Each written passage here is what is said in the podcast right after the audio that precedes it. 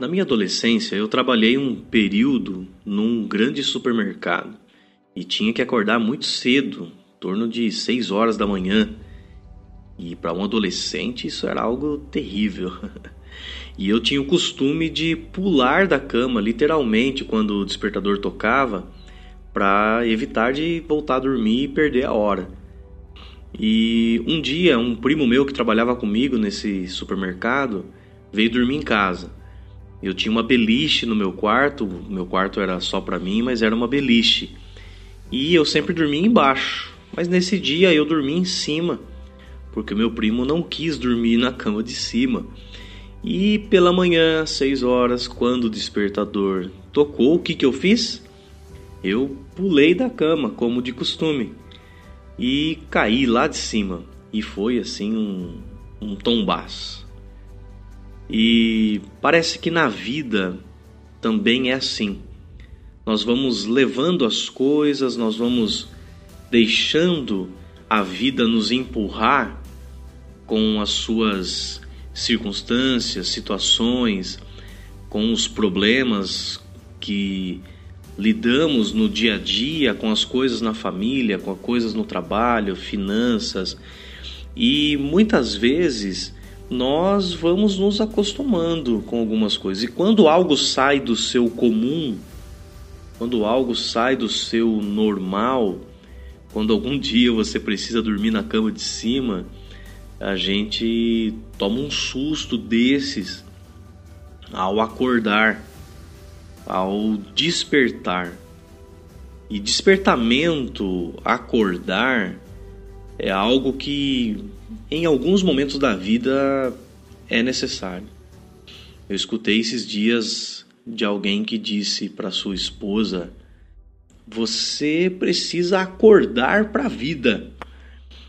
E de fato, talvez essa expressão seja em uma pequena discussão, mas de fato, em alguns momentos é necessário que nós venhamos a acordar para a vida, despertar muitas vezes de um sono que nós entramos e nós parecemos não ter mais nenhuma expectativa, nós parecemos a viver como que se a vida fosse somente fazer o que tem que ser feito durante o dia, nos alimentar, tomar nosso banho e voltar a dormir e repetir tudo no outro dia. E parece que nós vamos entrando num tipo de transe onde a nossa vida está num piloto automático.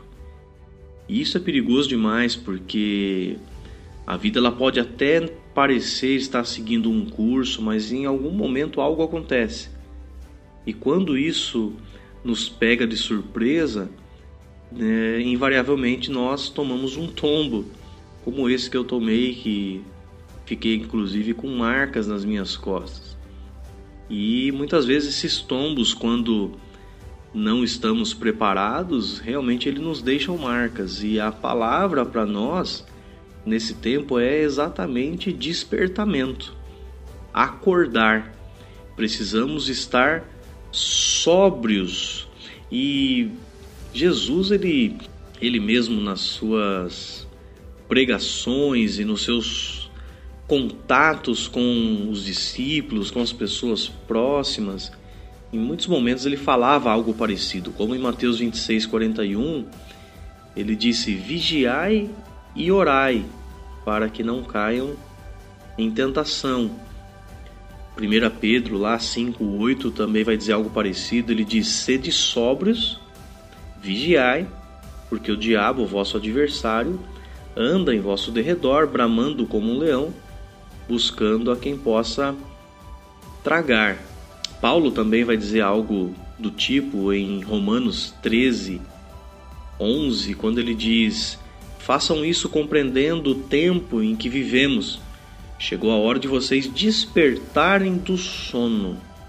Despertarem do sono, porque a nossa salvação está mais próxima do que quando cremos. E talvez uma pergunta que você precisa fazer é do que eu preciso acordar, do que eu devo despertar na minha vida. Eu posso até te dar algumas dicas aqui para te ajudar a pensar no seu comportamento e o que tem feito você entrar nesse estado de sono e que precisa acordar. Talvez você precise acordar da indiferença. Aquele completo desinteresse, descaso, falta de envolvimento com as coisas.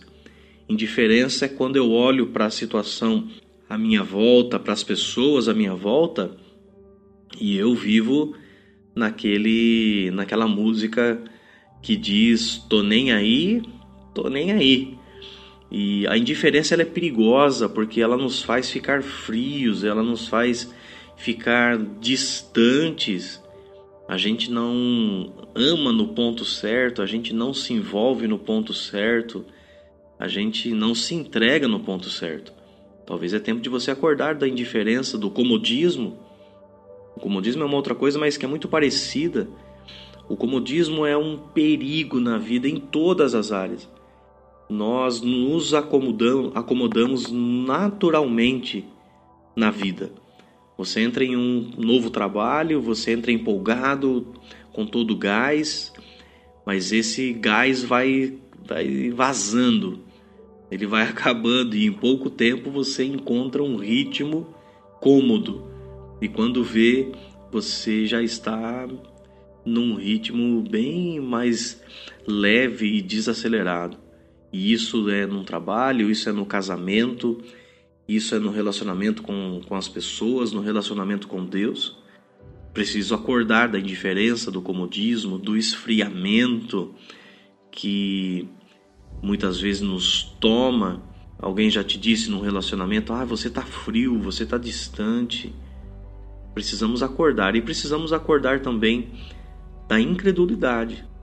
Isso tudo que falamos, ele nos leva a fazer com que a gente deixe de crer naquilo que Deus pode fazer, nas coisas que podem melhorar, na, naquilo que pode se abrir diante de mim, numa nova oportunidade, em novas situações da nossa vida, em momentos que podem me tirar do estado que eu estou hoje e me levar para um nível mais alto nós passamos, quando entramos nesse estado de sono, a viver um nível de incredulidade.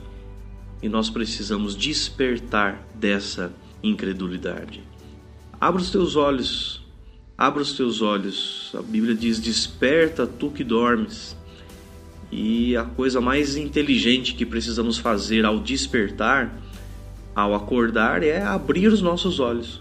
Talvez o Senhor está te dizendo exatamente isso nessa pequena reflexão para você abrir os teus olhos e olhar como você está vivendo, abrir os teus olhos e começar a perceber os caminhos que você tem andado, as pessoas que você tem trazido para o seu relacionamento mais perto, mais próximo, abrir os olhos e perceber você mesmo, perceber os seus sentimentos, perceber o, o seu coração abrir os olhos e conseguir encontrar o que está perdido, conseguir encontrar e ver o que está fora do lugar.